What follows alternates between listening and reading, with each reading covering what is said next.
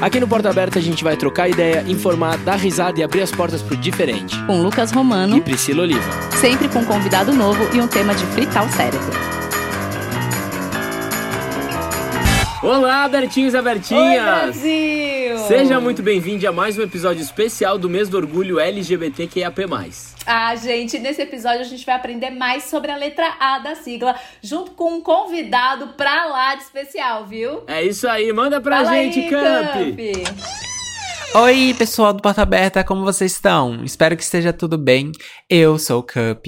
Eu sou criador de conteúdo para plataformas do YouTube e Instagram, onde eu procuro sempre estar falando sobre diversidade, entretenimento e criar um espacinho bem legal. E também tem um podcast, assim como este, onde eu e as minhas amigas falamos sobre nossas experiências enquanto pessoas trans. Se chama Garotrans. Mas não é por ser trans que eu estou aqui, e sim para representar a letra A de assexual. Então vamos começar pelo básico. Uma pessoa assexual é uma pessoa que não experiencia atração sexual ou que experiencia sim, mas com uma intensidade menor ou de forma condicional. E é importante fazer esse recorte porque a sexualidade não é uma coisa só. Existem diversas possibilidades dentro do que a gente concebe como espectro assexual.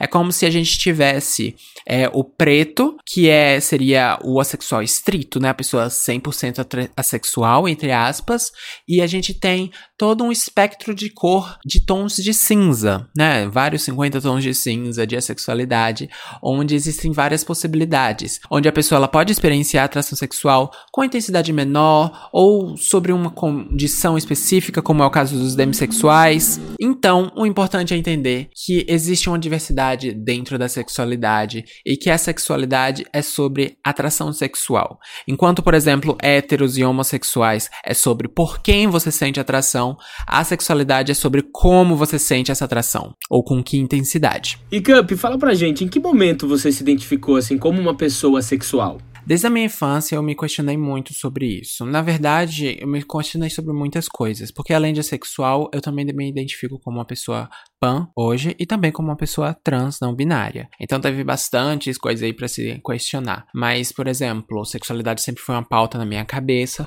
porque eu me vi muito cedo me questionando, porque eu também percebia que eu gostava de meninos, assim como eu poderia gostar de meninas. Mas foi na puberdade que eu realmente comecei a questionar sobre a sexualidade, sobre minha atração sexual, porque foi o momento em que as crianças, principalmente os outros meninos, começavam a mostrar interesse em todo esse contexto de sexo. E era tipo, apesar de serem crianças, a gente sabe que é muito normatizado que crianças, que os meninos mostram que gostam de meninas e que estão interessados nisso e que falam nisso. E eu não me identificava nada com aquilo durante essa época, era completamente apático a isso, ainda estava muito mais interessado no meu videogame. Isso foi uma questão que estava na minha cabeça desde aquela época. Eu fui conhecer o termo assexual lá por volta dos meus 16 anos, onde eu coloquei assim, no fundo da minha cabeça, talvez eu seja isso aqui, mas eu não sei.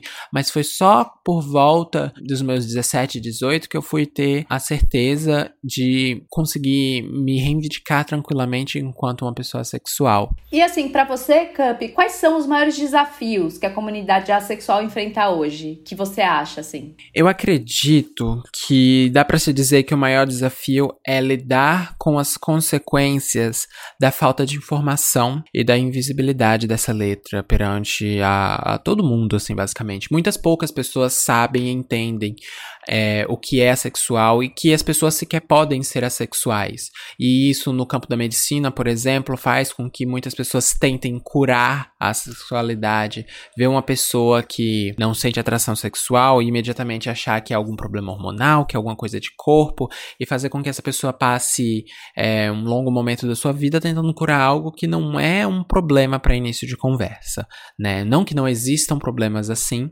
mas que é, identificar quando a pessoa tem a orientação assexual é importante saber de fazer essa diferenciação para a vida da pessoa. Além disso, quando a gente vai pensar em relacionamentos, pessoas que são assexuais, mas demoram para se descobrir assexuais, podem acabar se colocando em posições de relacionamento, é, de se colocar na obrigação de fazer sexo num relacionamento, simplesmente porque acredita que é aquilo que deve estar fazendo, ao invés de ser porque aquilo é o desejo dela, entende? Infelizmente, eu sei que muitas pessoas ah, se descobrem assexuais depois de estar num relacionamento e tem que lidar com o fato e agora, né? como é que eu sigo minha vida a partir daqui. Em alguns casos extremos, até situações violentas podem acontecer também por causa do estigma da pessoa sexual. Mas claro que quando a gente fala sobre os desafios das, de pessoas assexuais, a gente não é, está comparando com o resto do LGBT. Infelizmente, isso é uma coisa que as pessoas falam muito, tipo, ai, mas os assexuais não sofrem tanto quanto o resto do LGBT. Eu não acho que tem que se sair com um país que mais mata pessoas trans e mata muitas pessoas ainda por homofobia, mas lidar com as consequências da acefobia também pode moldar a vida de uma pessoa, moldar sua autoestima e sua forma de relacionar com outras pessoas. E é extremamente importante pautar essas questões também. E Cup, por tudo que você contou aqui pra gente, por conta dessa vivência, se tiver alguém que tá ouvindo esse episódio e tá passando por algum questionamento de descoberta, qual dica que você pode mandar para essa pessoa? Eu acho que a melhor dica que eu posso dar é para que você que está pensando na possibilidade de ser assexual, muitas vezes a gente acaba tentando loucamente encontrar um termo que nos encaixe perfeitamente, sabe? E eu digo para você, não se pressione a encontrar o termo perfeito. Tome seu tempo para refletir sobre si mesmo, pensar sobre como é que você experiencia tudo que você experiencia e o mais importante é você estar tendo a certeza de que você está sendo sincero com seus sentimentos, com seus desejos e suas vontades. Pode demorar um pouco para você encontrar perfeitamente um rótulo que isso leve, mas eu acho importante você não acabar saindo de uma caixa que a sociedade te impôs para você acabar tentando se encaixar em uma outra caixa que talvez não se enquadre perfeitamente com você também, sabe? O mais importante é você estar sendo honesto consigo mesmo. Existem várias possibilidades dentro da sexualidade. Se informe e mantenha a cabeça aberta sobre o que você pode ser e eu acho que essa realmente é a melhor direção. Cup, tem alguma informação, alguma coisa assim que você acha importante que a galera que tá ouvindo saiba? Eu acho sempre válido, ainda mais é, dentro do mês do orgulho LGBT e falando de várias letras, é entender o porquê que o A também é parte do LGBT, porque muitas pessoas questionam: ah, mas a sexualidade, se o LGBT é sobre diversidade sexual, por que, que uma pessoa assexual faz parte do LGBT, né? Não deveria. Muitas pessoas, infelizmente, veem dessa forma.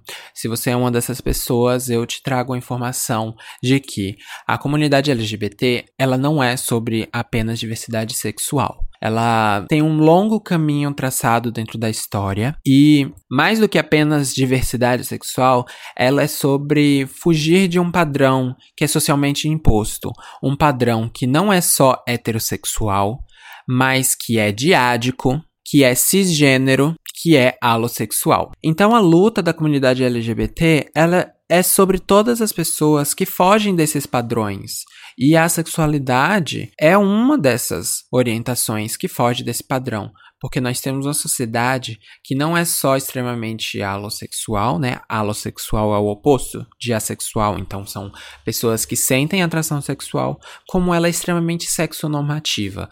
Ela tem relacionamentos validados com base no sexo, meio que sexo é o que faz um relacionamento ser válido e se ele não ocorrer com a devida intensidade é porque tem algo, tem algo errado, errado, e várias, e várias questões. questões. Ser assexual sexual deriva dessa norma e com isso a gente também enfrenta diversas coisas das quais outras letras do LGBT enfrentam. Nossa saúde mental também é afetada por vivermos numa sociedade onde nós não conseguimos nos ver em todo lugar. Então é importante a gente entender que sim, nós somos todos aliados e é importante falar em todas as letras do LGBT, porque todas têm pautas específicas e a gente precisa falar realmente sobre a diversidade. Eu tenho tenho orgulho de ser LGBT. Eu tenho orgulho de ser assexual. Muito obrigada. Ah, seu maravilhoso! E aí, você que tá ouvindo, bora quebrar nossos padrões e preconceitos? Ai, Camp, muito obrigada. A gente quer agradecer muito a sua participação. E olha, me esclareceu várias dúvidas, viu? Eu tinha, eu tava falando com o Lucas, né, Lucas, uhum. para fazer a pauta. Tinha várias dúvidas, você me esclareceu. Muito, muito, muito obrigada. É sobre isso. Esse que é o importante, galera. A gente lembrar ao mundo que a inclusão é o único caminho para um futuro melhor. E Brasil, não esquece de dar uma passada aqui no nosso podcast para entender melhor todas as outras letras da sigla. É isso aí. Um beijo, galera. Um beijo, Brasil. Tchau. Tchau.